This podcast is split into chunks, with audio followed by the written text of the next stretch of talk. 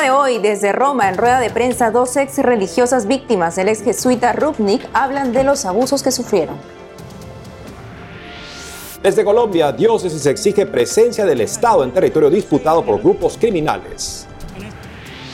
En Cuaresma, cada viernes contemplar las 14 estaciones de Vía Crucis a través de imágenes recomienda sacerdote para adentrarnos en la pasión de Cristo.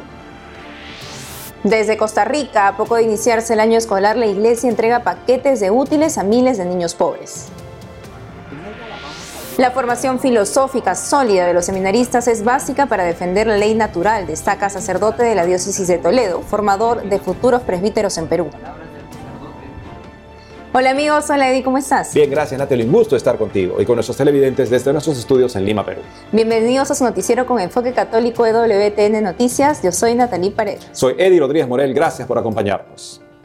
Empezamos las noticias desde Roma. Dos ex religiosas presuntas víctimas del ex jesuita padre Marco Rupnik, acusado de haber cometido graves abusos sexuales, espirituales y psicológicos, compartieron su testimonio este jueves en una rueda de prensa en Roma. Los detalles en esta nota. Ellas son las ex monjas Miriam Kovac y Gloria Branciani, presuntas víctimas del padre Marco Rupnik. Formaron parte de la comunidad Loyola, institución confundada por el ex jesuita en Eslovenia a principios de 1990. Estamos muy contentas de habernos reunido de nuevo con las demás hermanas, pero al mismo tiempo estamos apenadas porque las instituciones, en lugar de tomar ejemplo de nuestra experiencia para revisar su propia forma de actuar, siguen encerrándose en el silencio, en un silencio que percibimos como un muro de goma que rebota todo intento de curar esta situación malsana. Nell'Esodo Dio si presenta così. Koba cuenta que cuando el padre Rubnik fue apartado de la comunidad Loyola en otoño de 1993, fue una liberación, aunque la semilla del abuso permaneció y su libertad personal era cada vez más restringida, motivo por el cual abandonó la institución religiosa en 1996. Gloria Branciani, de 59 años, licenciada en filosofía, Contó que los abusos sexuales y espirituales que sufrió cuando el padre Rubnik era su director espiritual la llevaron a querer quitarse la vida. En realidad se produjeron abusos muy, muy graves por los que también perdí mi virginidad y fui obligada a otro tipo de relaciones íntimas, donde era evidente mi sufrimiento y mi disgusto ante este tipo de exigencias. Branciani denuncia que el padre Rubnik ejercía presión sobre su personalidad, tratando de cambiarla. Ella tenía 21 años. Él dijo que sintió durante la oración que nuestra relación no era una relación exclusiva, sino que tenía que ser una relación a imagen de la Trinidad. Así que como prueba de que nuestra relación era verdaderamente en libertad, tuvimos que invitar a otra hermana a vivir sexualmente con nosotros, porque esta hermana tendría que tener el significado de la tercera persona de la Trinidad. Eh, de la tercera persona de la Trinidad. En 1993, tras años de graves abusos físicos y espirituales, Gloria Branciani decidió escapar de la comunidad. Nos hemos expuesto de esta manera porque nos hemos sentido protegidas y apoyadas. El Papa ni siquiera estaba bien informado de lo que realmente sucedió, así que estamos a la espera y ansiosas por ver qué pasará. Desde diciembre de 2022 se han hecho públicas denuncias contra el padre Rubnik por abusos psicológicos, físicos y sexuales. En julio de 2023 la Compañía de Jesús expulsó al padre Rubnik de la orden. En septiembre de 2023 el Vaticano informó que el Papa Francisco levantó la prescripción de su caso y ordenó que el Dicasterio para la Doctrina de la Fe inicie un proceso. Ahora le contamos que en Colombia llega a niveles críticos la situación de inseguridad, los crímenes en el territorio de una diócesis al norte del país. ¿Qué hace la iglesia? Nuestra corresponsal Lida Lozada nos cuenta esto y más. La situación de orden público en las regiones de Colombia por cuenta del accionar de grupos armados ilegales sigue siendo crítica y la Iglesia no para de expresar su preocupación. Departamentos como Chocó, Cauca, Nariño, Bolívar y Antioquia son los más afectados. Precisamente desde este último, la diócesis de Santa Rosa de Osos emitió un comunicado rechazando la disputa que libran tres grupos criminales en el nordeste de Antioquia y el sur de Bolívar que tiene en medio a la población, convirtiéndola en víctima de asesinatos, amenazas, desplazamientos, confinamientos y desabastecimiento de alimentos. Estos enfrentamientos entre los grupos conocidos como Clan del Golfo, ELN y disidencias de la FARC se dan porque buscan seguir ejerciendo control sobre las rentas criminales y corredores estratégicos para el tráfico de armas y de drogas que han instalado allí, además sobre grandes minas de oro que también posee este territorio. En el mensaje, la diócesis pide a los actores armados respeto por la vida de las comunidades y a las instituciones estatales cumplir su deber constitucional de hacer presencia efectiva en los municipios afectados.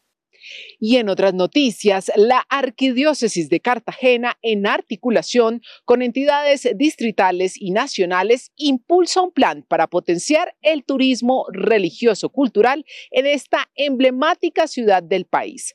Aunque la heroica, como es conocida Cartagena, es uno de los destinos predilectos por turistas nacionales y extranjeros, Pocos conocen la amplia oferta que tiene en términos de lugares con valor espiritual. En este contexto, lanzarán un plan piloto durante esta Semana Santa que ayude también a generar mayor conciencia entre los católicos sobre el verdadero valor de la Semana Mayor. Nuestro arzobispo, el señor Francisco Javier, ha querido que marquemos este plan piloto desde varios ejes uno, eh, el mismo y fundamental, que vendría a ser eh, una experiencia de fe, un encuentro personal con el Señor. Aunque el reconocimiento de Cartagena se ha concentrado en sus hermosas playas y la belleza de su centro histórico, también esta ciudad ha estado librando una larga lucha contra el turismo y la explotación sexual problemática evidenciada recientemente en películas como El sonido de la libertad. Por eso la propuesta de la Arquidiócesis de Cartagena, que es además una de las más antiguas de Latinoamérica, busca apostar a un turismo sostenible que rescate la majestuosidad de esta ciudad y de su gente. Un ejemplo de esta riqueza lo encontramos en la iglesia San Pedro Claver, dedicada al misionero español conocido como el esclavo de los esclavos, quien falleció allí y cuyos restos se encuentran en el altar mayor de este templo, que tiene un museo y fue declarado Monumento Nacional en 1995. No en vano, el centro histórico tiene siete iglesias y por supuesto estaremos generando actividades en torno a la fe, pero también actividades culturales y artísticas de la mano del IPCC. Así que la invitación es a vivir la fe, a vivir la Semana Santa desde Cartagena de Indias. Queremos construir un producto sostenible que Cartagena pueda brillar y pueda hacer, pueda acoger a ese turista religioso durante todos los días del año y pueda ver de alguna manera un reconocimiento a toda esa parte histórica, a esa parte de monumentos, a todo aquello que está asociado con la historia de Cartagena y que forma parte de nuestro patrimonio. El arzobispo de Cartagena ha instado a que este piloto de Semana Santa incluya también la forma en que otras confesiones de fe viven su experiencia de ciudad para que sea espiritualmente más amplia y sostenible. También ha pedido que la oferta turística religiosa esté en línea con el cuidado de la casa común. En Colombia, Lida Lozada, WTN Noticias. Ahora les contamos que en Milán, Italia, el arzobispo Mario Del Pini y el presidente de la Academia Pontificia de Teología, Francesco Estaliano, participaron en una reunión privada organizada por masones junto a otras autoridades eclesiales. Según Así Prensa, el acto pretendía establecer un diálogo directo entre la masonería y la Iglesia Católica. La Iglesia Católica y la masonería, así se llamó el evento del pasado 16 de febrero en la sede de la Fundación Cultural Ambrosianum. Según el catecismo, la afiliación a asociaciones masónicas es prohibida. Los católicos que pertenezcan a las mismas incurren en pecado grave y no pueden acercarse a la Santa Comunión. Nos vamos a Costa Rica, donde a poco de iniciarse el año escolar, la iglesia alivia a miles de niños y padres de familia. Sobre esto y más informa nuestra corresponsal Anastasia Telles. Aquí desde Obras del Espíritu Santo, donde podemos ver a voluntarios que preparan paquetes de útiles, lograron recoger miles para apoyar a escuelas y colegios en todo el país, este año superando los números de años anteriores. Gracias al apoyo de empresas y donantes particulares, el comienzo de las clases no ha sido tan difícil para los padres de familia de escasos recursos económicos. La entrega de paquetes de útiles escolares fue en el barrio Cristo Rey a niños y adolescentes de albergues, guarderías, escuelas, colegios y apostolados. Quería agradecer mucho al Padre Sergio por esta bendición para, los, para todos los niños y dar muchas gracias ahora al Espíritu Santo por los útiles escolares. Muchísimas gracias ahora del Espíritu Santo por estos útiles, que Dios los bendiga en el Centro de Atención Integral en la Carpio, comunidad conocida por sus altos índices de pobreza y gran número de inmigrantes indocumentados. También se entregaron útiles escolares. La ministra de Vivienda y Asentamientos Humanos, Ángela Mata, y el viceministro Walter Ledesma participaron en el reparto. La ayuda promovida por la Asociación Obras del Espíritu Santo también llegó a los niños de la isla de Chira, provincia de Punta Arenas y las otras provincias del país. Para iniciar la cuaresma, los obispos de Costa Rica invitan a reflexionar y compartir en comunidad. Con la imposición de la ceniza iniciamos la cuaresma, el tiempo litúrgico durante el cual la Iglesia propone a los fieles el ejemplo de Cristo en su retiro al desierto. Ese es parte del mensaje de los obispos de Costa Rica, los prelados nos recuerdan que la cuaresma nos presenta la oportunidad de peregrinar interiormente hacia aquel que, venciendo el mal, se convierte en fuente de toda misericordia. Él mismo nos acompaña a través del desierto de nuestra pobreza espiritual y de nuestras muchas limitaciones humanas, perdonándonos y sosteniéndonos en el camino hacia la alegría intensa de la Pascua. Para finalizar, la Iglesia en Costa Rica celebra los 90 años de la colocación de la Cruz de Alajuelita en uno de los cerros del sur de nuestro país. Por la fiesta de los 90 años de la Cruz de Alajuelita en el Cerro San Miguel, se realizó una caminata hacia este emblemático sitio. Vecinos del cantón y colaboradores de la iglesia destacaron que los fondos recaudados serán destinados al Santuario Nacional Santo Cristo de Esquipulas para continuar con las obras en el cielo raso. El rector del santuario, el padre Enrique Rivero Hidalgo, resaltó la importancia de este símbolo emblemático de fe.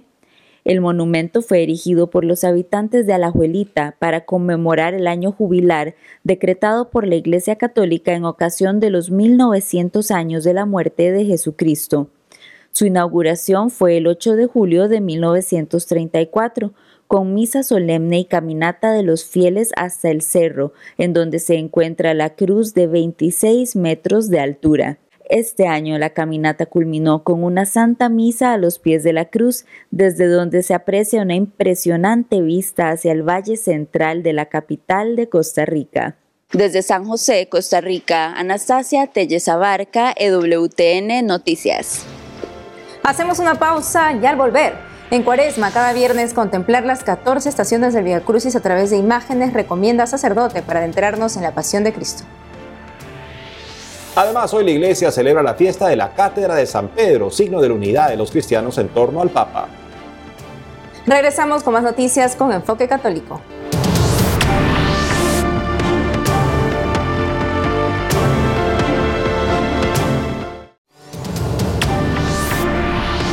Porque es importante realizar el Via Crucis, más aún en este tiempo de Cuaresma. Desde Perú, el padre Alfonso Julián nos dice por qué. También nos da consejos sobre cómo contemplar mejor las estaciones de este camino de la cruz para acompañar a Jesús hacia la resurrección. Escuchemos.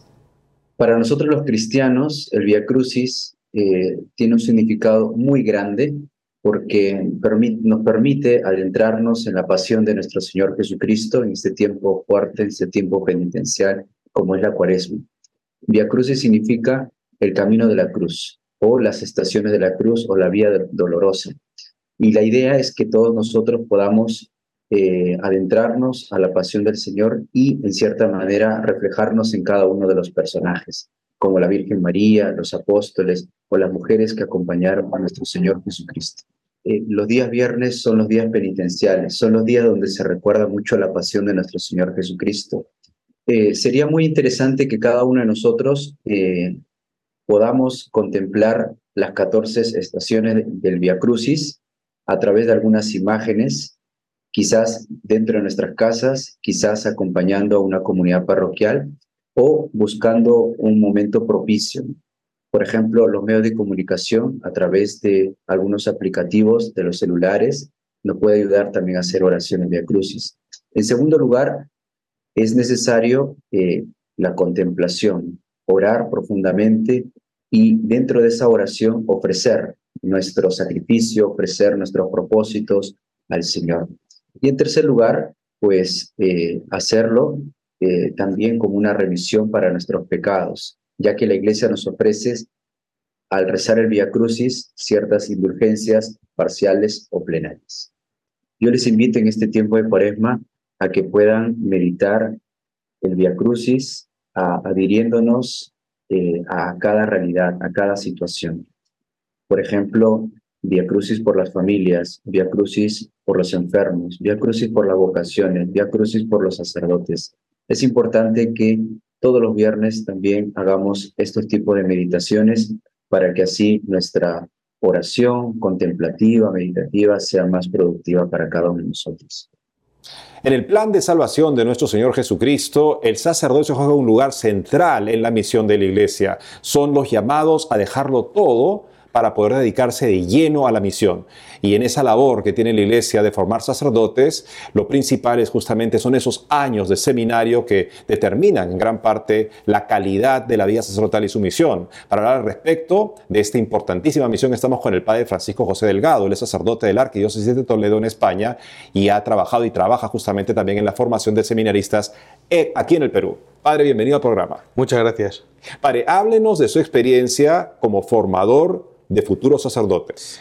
Bueno, yo eh, empecé muy temprano porque me pidieron venir acá precisamente al seminario de Lurín en el año 2009 eh, y, estuve sirviendo en el seminario durante un tiempo y ahí comencé a, bueno, a ver la importancia de esta labor. Eh, en la formación humana sobre todo, en la formación directa de los formadores que viven en el seminario, ¿no? porque eh, siempre se habla de que la formación de un seminarista tiene distintos eh, eh, elementos, a veces se pone como si fueran las, las, patas ¿no? de, la formación, y se habla de la formación humana, la formación intelectual, la formación espiritual, ¿no? a veces también se añade formación pastoral, depende de cada uno cómo lo quiera estructurar y bueno, en la formación sobre todo humana, sobre todo, están presentes los formadores en el, en el seminario, la formación espiritual, los directores espirituales, confesores, em, también, lógicamente, los formadores en la medida que, pues, que predican en las homilías o, o que dan sus, digamos, la doctrina espiritual.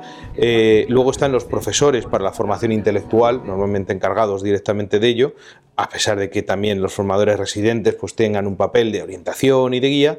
Y por último, en la formación pastoral muchas veces ayudan sacerdotes externos al, seminario, donde seminaristas, por ejemplo, realizan su pastoral, etc. ¿no?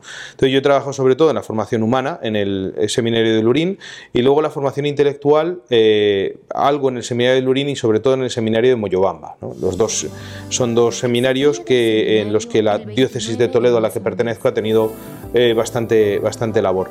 Eh, actualmente en, el seminario de, de, Lurín sigue habiendo presencia, aunque el, el rector es ya sacerdote de la diócesis de Lurín, formado en, el, seminario también por, por, los sacerdotes de la diócesis de Toledo, que yo creo que se ha hecho una excelente labor. Y en el seminario de Moyobamba eh, eh, acudo con cierta frecuencia a dar clases de forma presencial y y a veces también aprovechando ya las tecnologías pues de forma online. Eh, de hecho, he estado dando un curso el año pasado y este año comenzaré en marzo a, impartir un curso de antropología filosófica online. Ah, qué interesante, padre. Y díganos la importancia de la formación filosófica justamente a la que usted se dedica de manera particular ahora en la vida de un futuro sacerdote. ¿Por qué la filosofía es importante? Bueno, eh, los documentos de la Iglesia son clarísimos al respecto.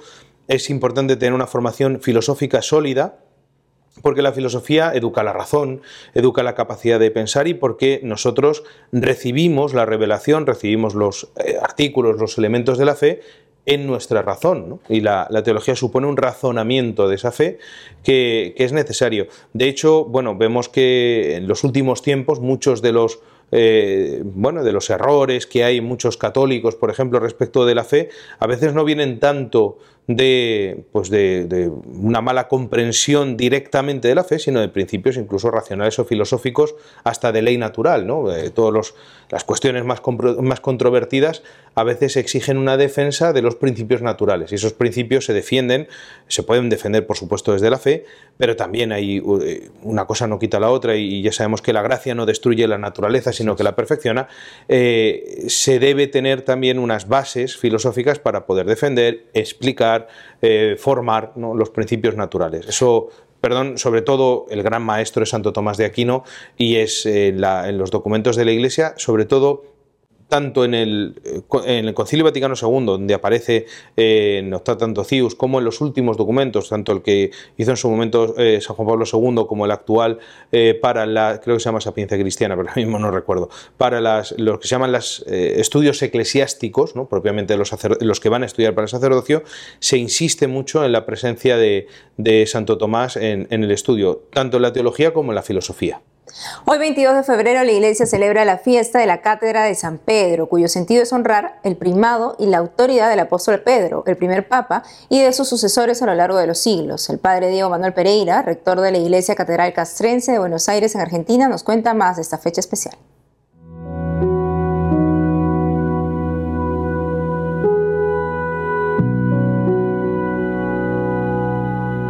Esta fiesta que se remonta al siglo IV de nuestra era cristiana y cuyo fin era especialmente honrar la primacía y la autoridad del apóstol San Pedro, el primer papa, y la de sus sucesores a lo largo de la historia. Sabemos este diálogo de Jesús con Pedro, tú eres Pedro y sobre esta piedra edificaré mi iglesia, y el poder del infierno no prevalecerá sobre ella. Es misión del apóstol Pedro de cuidar la fe, de confirmar a sus hermanos en la fe y de preservar el don también de la unidad. Hoy la cátedra de San Pedro es ocupada por el Papa Francisco y él que siempre pide con mucha humildad que recemos por él, es una linda ocasión para volver a renovar como hijos suyos que queremos dejarnos conducir por su corazón de pastor bueno, rezar también y responder a este pedido suyo que reconoce que esta misión, es grande, pero que cuenta también con el auxilio y el apoyo de cada uno de nosotros que elevamos especialmente en este día una plegaria por él. La palabra cátedra evoca la sede principal de la iglesia más importante de cada diócesis, precisamente la iglesia catedral. Es la iglesia propia de cada obispo. Con su magisterio el Papa quiere conducir a la iglesia en el hoy de la iglesia para poder evangelizar según el querer de Jesús.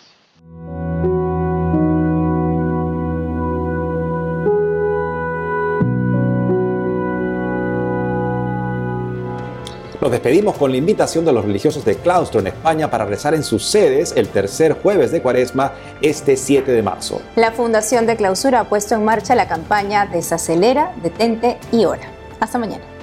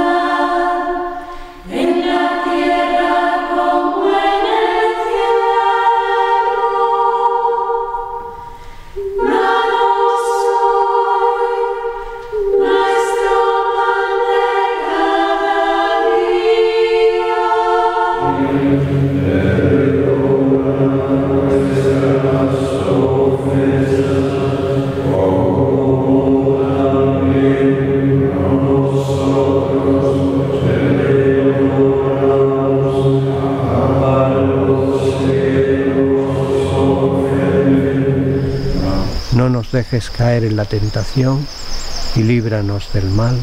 Amén.